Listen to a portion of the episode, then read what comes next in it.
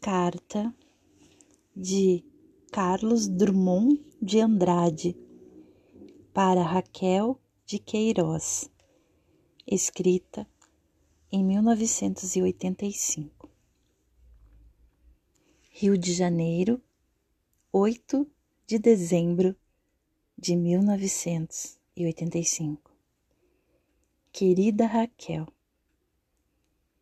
não quero terminar o ano sem limpar-me de um pecado de omissão cometido contra o galo de ouro.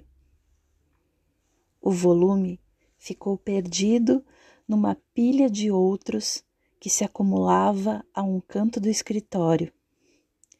Esse escritório mal organizado de um sujeito que se afirma ser organizadíssimo e só há pouco o recuperei.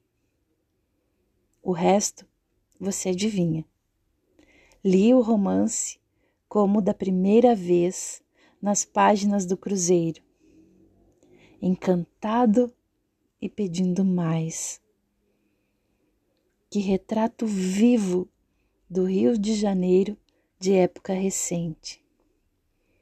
Entretanto, longínqua pela fúria do chamado progresso.